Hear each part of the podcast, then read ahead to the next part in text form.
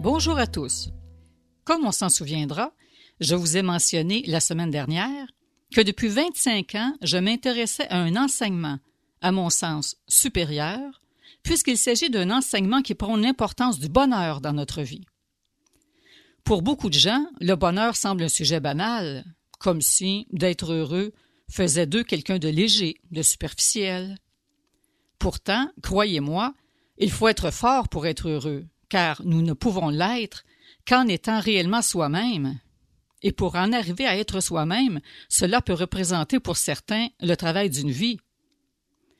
Quand nous parlons de bonheur, ici, nous ne pensons pas à un bonheur éphémère, ressenti inopinément là, parce que nous venons de recevoir une nouvelle auto ou que nous partons en vacances dans le Sud.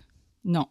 Nous parlons d'un bonheur profond, intrinsèque, durable, un bonheur sans objet, qui nous familiarise avec notre état fondamental éternel, qui est d'être. Et bien que la notion d'éveil soit très à la mode ces temps-ci, chacun y va de sa petite recette, eh bien, il n'existe pourtant que très peu d'éveilleurs de conscience sur Terre. Je vous dirais, pour être plus précise, qu'on peut les compter sur les doigts de notre main. Beaucoup de gens de par le monde exposent leur point de vue sur ce qu'ils ont appris, ou retenus de leurs expériences. Et certains d'entre eux attirent les foules, parce que l'homme, de façon générale, cherche la vérité, afin de comprendre sa raison d'être sur Terre. Mais plus ce dernier se fait raconter des histoires qui le sécurisent, qui le confortent dans sa petite routine de vie traditionnelle, qui lui rappellent en somme ses vieux principes qu'il n'a jamais osé remettre en question, eh bien, plus il continue à dormir, au grand plaisir de ceux qui se remplissent les poches. En général, sachez-le, il y a rarement foule auprès d'un véritable éveilleur de conscience. Vous savez pourquoi? Parce que quand on en rencontre un, c'est comme si nous venions d'être frappés par un train, tellement ces paroles nous bouleversent, nous scandalisent, nous choquent, tellement devant nous, devant lui, nous percevons notre propre néant, ce néant dont nous avons déjà parlé.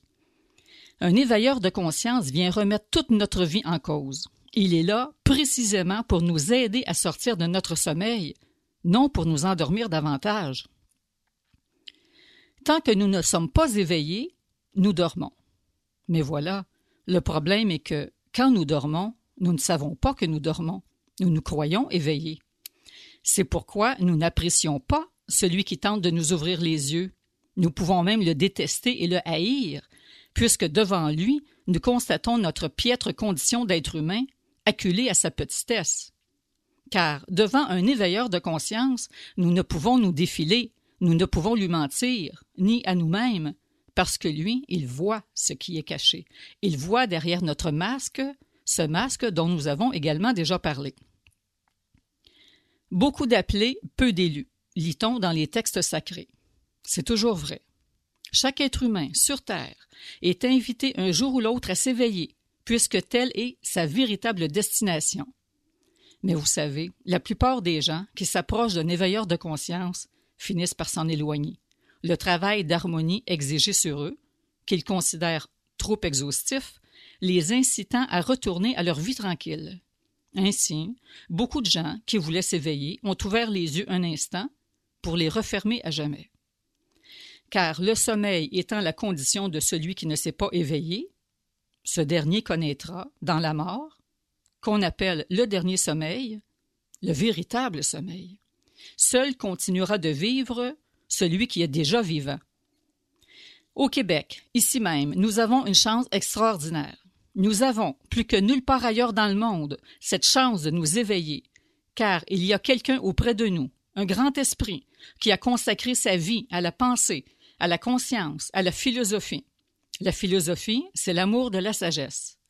C'est un homme que nous connaissons tous, un homme controversé, souvent ridiculisé, dont on a tenté de banaliser la pensée en le faisant passer pour un humoriste, ou un fou, ou un dangereux pervers, afin de le rendre inoffensif, car vaut toujours mieux, pour un système social, un paquet d'endormis facilement manipulables que des éveillés qu'on ne peut contrôler, cet homme, qui possède un doctorat en philosophie, diplômé de l'Université de la Sorbonne, en plus d'avoir un postdoctoral, qui a travaillé à la fin des années 60 auprès du sexologue belge Franz Manouvrier, et qui fut à ses côtés l'initiateur d'une vision plus ouverte de la sexualité, jusqu'alors dominée par les lois restrictives de l'Église, qui a écrit une centaine d'ouvrages de philosophie, dont une soixantaine de publiés jusqu'à maintenant, incluant son journal, des essais et des traités métaphysiques, qui a prononcé plus de vingt mille conférences ici et en France, qui a noté plus de quatorze mille rêves,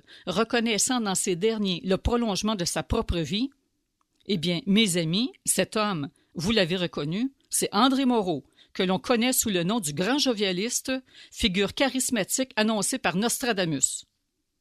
Difficile à croire, n'est-ce pas, qu'un homme vivant parmi nous puisse incarner un tel rôle. Cela se peut-il? Un homme peut-il assumer un rôle toute sa vie, malgré les railleries dont il est constamment l'objet? Depuis cinquante ans, nous le savons tous, que nous l'apprécions ou non, cet homme est resté fidèle à lui-même. Personne n'a jamais pu le faire dévier de sa voie. S'agirait-il d'une vocation?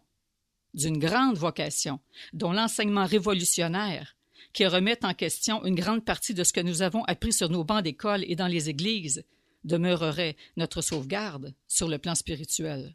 Sommes-nous prêts à entrevoir quelque chose de nouveau qui pourrait nous aider à être plus heureux, plus conscients, plus authentiques, plus divins? Cet enseignement supérieur qu'André Moreau n'a eu de cesse de nous proposer depuis quarante ans se nomme le jovialisme. Il s'agit d'un mode de vie unique, basé sur une vision du monde élargie. Il s'agit d'un art de vivre érigé en système. Le jovialisme, c'est la voie du bonheur éternel. Pour ceux et celles qui veulent s'éveiller, qui veulent voir la beauté se révéler dans leur vie, la vraie beauté qui relève du second niveau de la pensée, nous verrons ensemble, à partir de la semaine prochaine, en quoi, plus précisément, consiste le jovialisme. Mais je vous préviens, cet enseignement n'est pas fait pour les faibles, car pour s'éveiller, il faut être fort. Je vous souhaite à tous une belle semaine.